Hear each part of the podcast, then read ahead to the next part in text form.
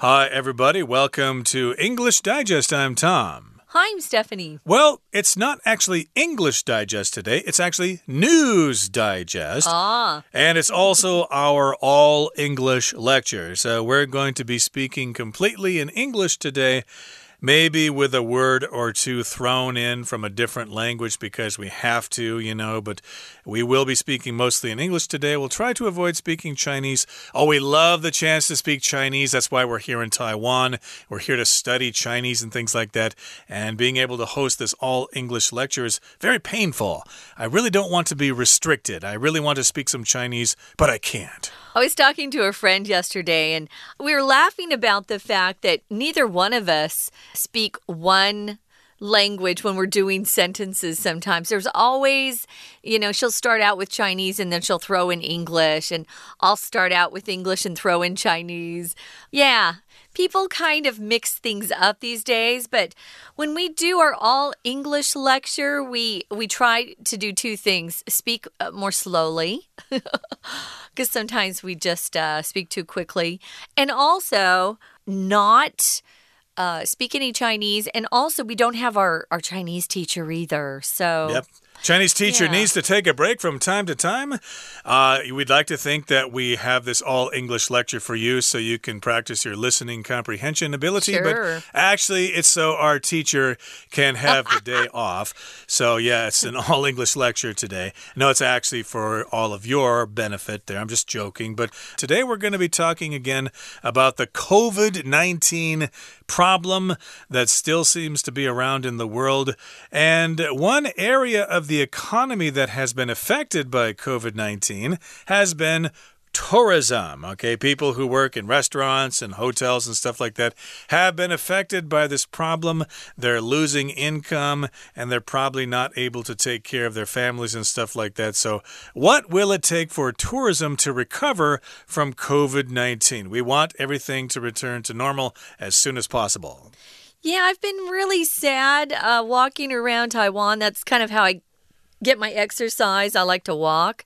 And a lot of my favorite restaurants have closed, or a favorite store has shut down. And we know that the hotels have uh, had a hard time because you know, Taiwan just shut its borders. You couldn't come in at all. So, yeah, it's been really hard on a lot of people. So, we're going to talk about uh, what people are kind of throwing around, tossing around ideas on how to uh, help the tourism industry, which is a big deal here in Taiwan. We've got a lot of beautiful places that people from other countries want to come and see. And the Taiwanese are really famous for being very hospitable, very kind, very warm. And I totally agree with that. We're going to do what we always do, guys. We're going to read through the whole lecture and then we'll be back to talk about some of these phrases and, of course, our vocabulary words.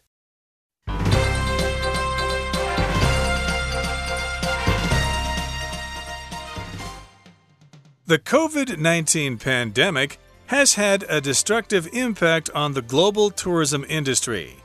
In May 2020, the United Nations World Tourism Organization declared that the amount of international tourist arrivals could decrease by 60 to 80 percent compared to 2019. For the hundreds of millions of people working in tourism around the world, these statistics could come with dreadful consequences. That's why many governments are looking for ways to keep their tourism industries afloat. For instance, New Zealand and Australia have pledged to institute a travel bubble or travel corridor between their two countries as soon as it's safe to do so. This would allow residents of both countries to travel from one to the other without needing to go into quarantine. Vietnam and Thailand, two countries that rely heavily on tourism, have also explored similar schemes. The idea of opening borders is still far off for countries hit hardest by the virus. Meanwhile, others, including Thailand, are contemplating the establishment of special tourist zones. Local residents of these zones, along with the foreign tourists who travel there, would be confined to these areas. This would allow for foreign travel while still keeping a type of quarantine in place. Another idea that's being considered is an immunity passport, a document that would indicate a traveler's immunity to COVID 19 or their vaccination status.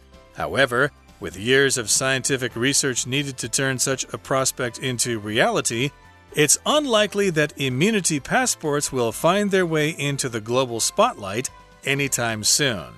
For now, all that's clear is that significant measures and a lot of patience will be needed to get the tourism industry back on its feet. Okay, guys, what will it take for tourism to recover from COVID 19? Wow. That's a big question there. But we really need to help the tourism industry. I know a lot of families were hit pretty hard because, you know, tourism just kind of stopped. Even in Taiwan, where, you know, we know the Taiwanese like to travel around and see the sights. People like to get out, especially on the weekends. When we first shut down everything, when schools were shut down, remember that long ago? I don't know about you guys, but most people were staying home. People were not going out to eat at restaurants in my neighborhood, at least. People who always ate out before COVID arrived were actually trying to cook at home. They were nervous. So, yeah, um, how are we going to bring back the tourism industry? That's a good question. It is. So, the COVID 19 pandemic has had a destructive impact on the global tourism industry. So, if something's destructive, it causes destruction, it damages things. And indeed, as you said, the tourism industry has suffered greatly because of this pandemic. And in May 2020, or 2020, the United Nations World Tourism Organization declared that the amount of international tourist arrivals could decrease by 60 to 80% compared to 2019.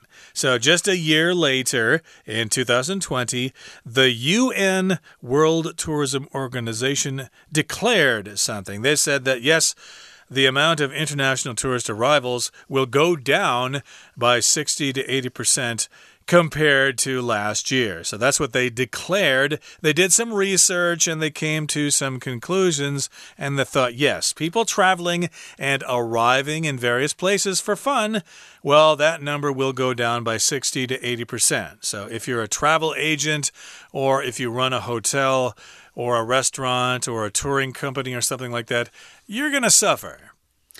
Um, yeah, well, the UN isn't known for being accurate with their uh, predictions. So I'm not going with this. I'm hoping it'll get a lot better pretty soon. So, the hundreds of millions of people working in tourism around the world, um, hearing these statistics can really make them depressed.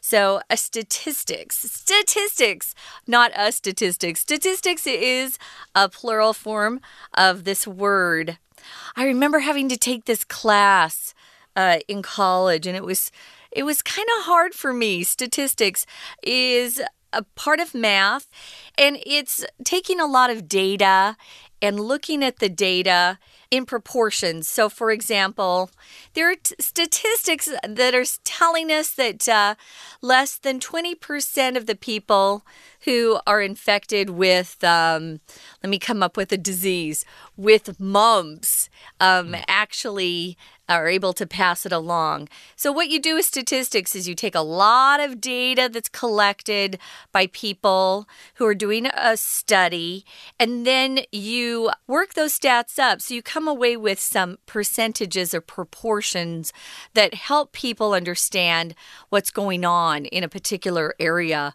The thing about statistics that is dangerous, though, is that studies can come out and people can interpret uh, statistics any way they want to. The best thing to do if you're reading research or a news a report about something is to look at the study yourself. Make sure they're not just, you know, using the numbers so it fits what they want to report. Look and see what the real numbers are. Sometimes you'll be really surprised. Uh, yes, it can be quite subjective. Like yeah. uh, two out of 10 people did this, that means it's really a big problem. Whereas somebody else would say, only two out of 10? That's not a problem. So, indeed, you need to interpret those statistics uh, in an objective way. Uh, another example of statistics would be like uh, how many people under the age of 30 voted in the last election. Okay, that would be a statistic, a number that could be interpreted for whatever reasons. So, of course, we've got these statistics, and of course, according to these statistics from the UN, these could result in some dreadful consequences. And here we got the word consequence. That's just something that happens as the result of something else. If you don't go to see the doctor about a pain in your chest, well, the consequence could be death. You might die of cancer, heart attack, uh, or a heart attack, or whatever. That's the consequence. That's what you face for doing something or not doing something. Yeah, you'll often hear maybe parents say you've got to face the consequences of your actions. So if you do something wrong, you know, there's usually there are usually consequences and they're usually bad, but you have to face them to become an adult. That's what happens when you grow up. You have to face the consequences of your actions. Yeah, so who knows what's going to happen? But there are a lot of people out there predicting.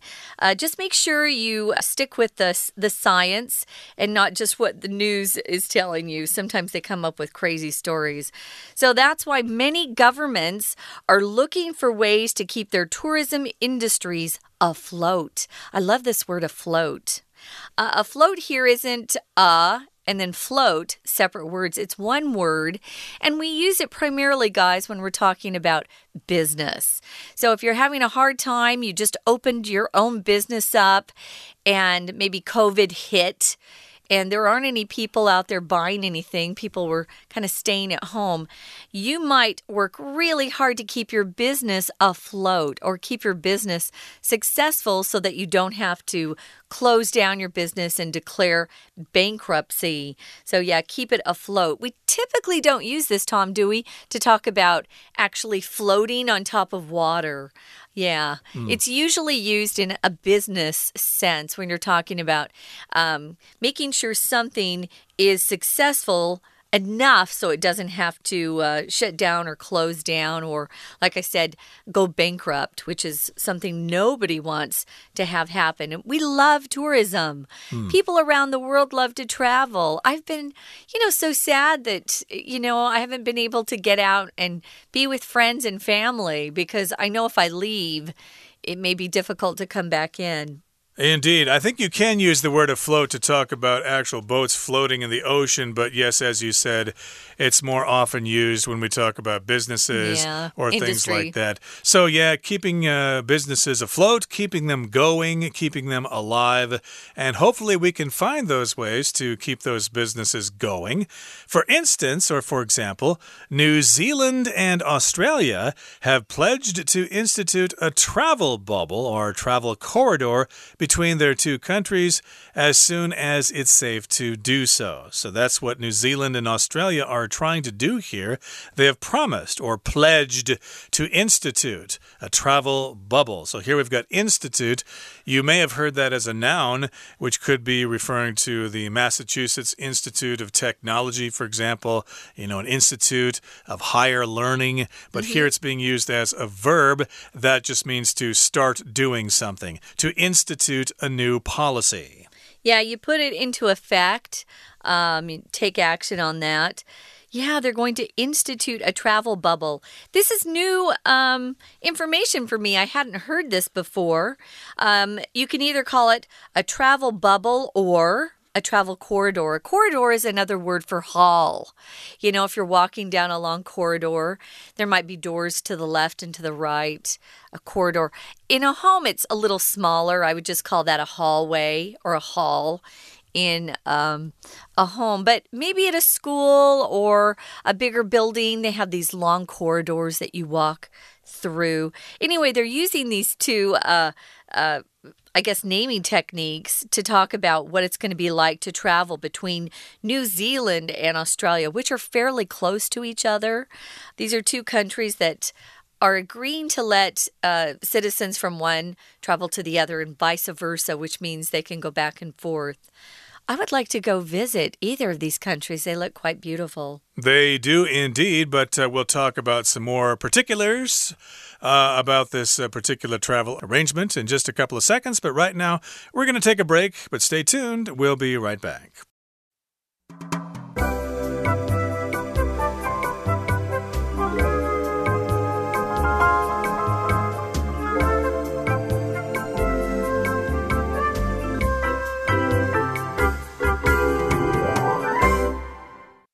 Okay, let's continue talking about COVID 19 and how we're trying to get the tourist industry or the tourism industry back on its feet again to keep it afloat.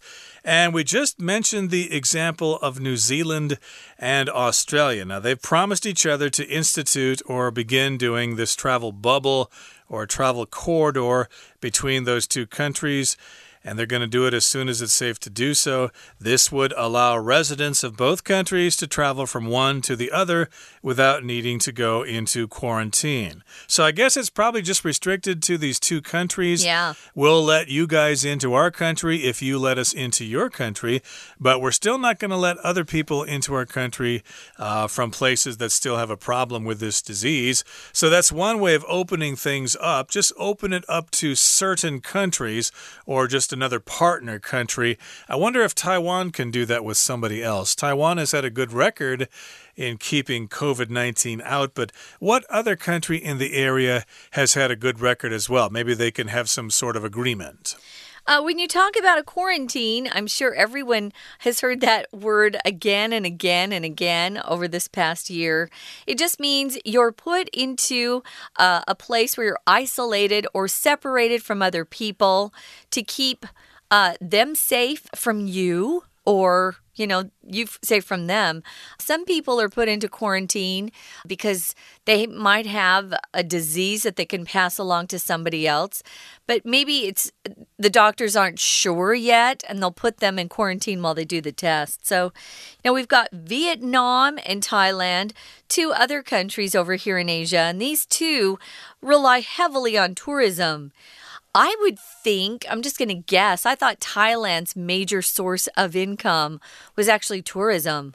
Mm. They have uh, thousands and thousands, and oh, let's just say millions of people who go to Thailand to see those beautiful temples and eat that great food. And wow, they have great beaches. It's a little hot there, I think. I think people should come on over to Taiwan because uh, our weather's better and it's beautiful and the people are great and we have great food. So, yeah, these two countries have been really affected by the shutdown that's uh, that was you know clear of every every country was just you know for the most part shutting their borders and just letting their own citizens come back home if they needed to. Right. So, again, this might be some kind of trade off between the two countries. Uh, Vietnamese tourists can go to Thailand, and Thai tourists can go to Vietnam as yeah. some sort of exchange there uh, if they trust each other and if they have this agreement. We're saying that these two countries have also explored similar schemes. So, a scheme here is just some kind of plan, some kind of idea. A lot of times it's negative. Right. Like uh, somebody has uh, an evil business scheme or something that they're trying to use to cheat old people out of money or something like that. Uh, it's similar to a scam, but again, a scheme is like a plan. And in this case, it's good. They're trying to come up with some sort of uh, plan or agreement so that Thais and Vietnamese people can travel to each other's countries and not have to sit in quarantine. Hmm, sounds like an idea that they want to explore. I know countries are going to open their their borders, you know, step by step. It's probably going to be a little safer. We saw Taiwan was starting to allow business people to come in. Of course, they still had to quarantine, but uh, yeah, just you know, slowly introducing other countries into the country might be a little safer. Anyway, yeah, they've explored other or similar schemes. Moving on to the next paragraph, it says the idea of opening borders is still far off for countries hit hardest by the virus. I think most countries, when these sort of tragedies or pandemics happen, the first thought for the country, of course, is not the world, it's their own people. It's their country, their citizens they're trying to protect. I remember um, when you know, we realized that COVID 19 was going to be a big deal here, and we're a lot closer to China. And at the time, the US wasn't paying any attention. Um, I remember Taiwan saying we're no longer exporting masks, face masks, uh, out for for you know to sell to other people. We're going to keep all of our face masks. And I remember thinking, Thank you. mm. That was my first thought. Of course, you know, other countries wanted to call Taiwan selfish, but I think when you take care of your own citizens, that's your first priority as a country. We're not one world, we're not one country. You need to take care of your citizens. Uh, exactly. So, indeed, we've got this problem with other countries uh, that are hit hard by the virus. So, yeah, they're going to have to wait some time before they open their borders. It's still far off for them. It'll get better. Yeah. hopefully, of course. And meanwhile, others, including Thailand, are contemplating the establishment of special tourist zones. So, if hmm. you contemplate something, that means you consider something, you think it over, and they'll think, well, we'll let people in, but we'll only let them go to specific areas so they won't risk spreading the disease all over the country. Notice here, contemplate is not followed by about, guys. Mm. So, yeah, it's like consider. Consider something, contemplate something. So, that something that follows the verb is going to be a noun. Contemplate is used for more deep thinking. At least in my book, I contemplate the meaning of life you know, hmm. some of those bigger questions. So, yeah, this is an interesting idea where the local residents of these particular zones or areas of land, along with the foreign tourists who travel there, both these groups would be limited or confined to these areas. If you're confined somewhere, guys, it just means you can't move beyond a certain area. You might be confined uh, to your home if you break your foot. Uh, the first couple of uh, weeks are hard to get around, or you might be confined to jail or prison if you're a criminal. Um, but they would be confined to these areas, meaning the other people in that country would not have any opportunity to come into contact with these folks in these zones. So you would keep at least the other people out of these areas safe from being infected by COVID. Uh, that's one way to think about these things. I think it's an idea. I don't think that's a bad idea at all. It's uh, interesting, although I'm kind of uh, puzzled as to how people would just stay in those areas. It would be like, really boring. Like, imagine if they opened up only Kending and everybody who lives and works in Kending can never leave there. They've got to stay there all the time. So that sounds kind of unusual, but, you know, we got to think of uh, different ideas here. It's a unique situation that requires some imagination. So, indeed, the tourists and the locals would be confined or restricted restricted to these areas, and this would allow for foreign travel while still keeping a type of quarantine in place. Yeah, that is a kind of quarantine. Yeah, Everybody's kind of restricted to a certain place, and they're not allowed to go out and spread the disease to other people. So here's the last paragraph, another idea. Here's something else that some folks came up with as an idea that uh, they're considering is something called the immunity passport. I actually saw this story here in Taiwan. It's a document, it's not your passport or a stamp in your passport. It's a document that would indicate or let a traveler's uh, let that country know that the traveler is going to that they had immunity to COVID 19 or their vaccination status. We don't have a vaccine yet, but they were talking about if you got the vaccine, then you would be allowed to travel. Vaccines don't protect you 100%. You know that, right? We get vaccines and still get sick sometimes. So I'm not sure about that.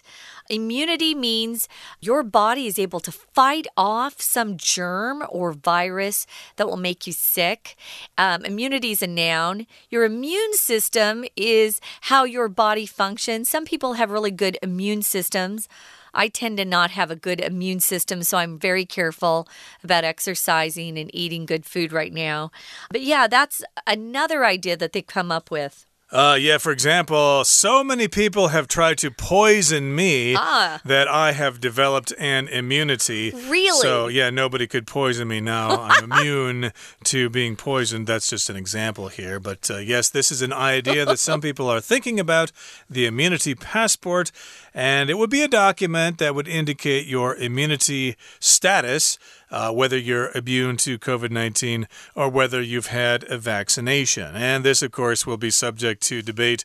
Is this an invasion of privacy? Yeah. Are they trying to keep track of you?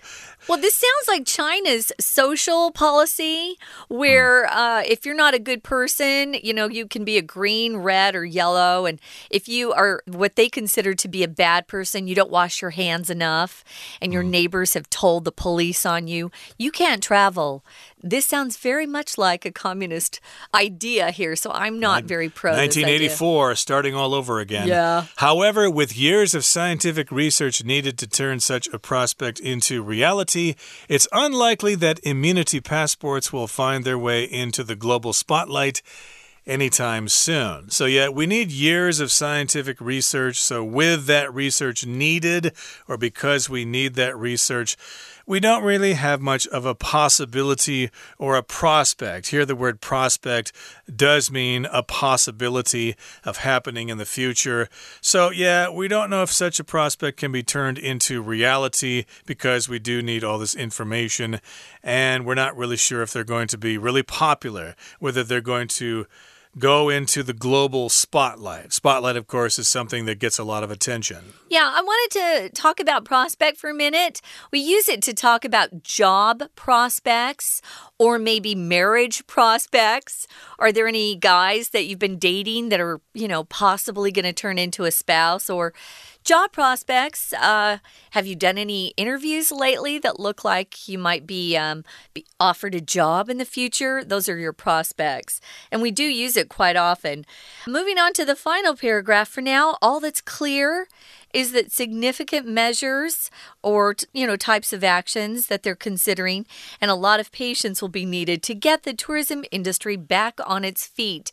If you get something back on its feet uh, imagine what that is. Somebody's kind of like they've fallen down and you want to help them back up and get them going again. And that's what that means here to get something or an industry back on its feet. You want to help them so that they're successful once more. And that's what we're all hoping, at least for the tourism industry around the world, especially here in Taiwan. Okay, and here I am back on my feet again, and we're on our feet again, and that brings us to the end of our program for today. We wish you all the best of luck in the tourism industry. Hopefully, things will return to normal as soon as possible. From all of us here at English Digest, I'm Tom. I'm Stephanie. Goodbye. Bye.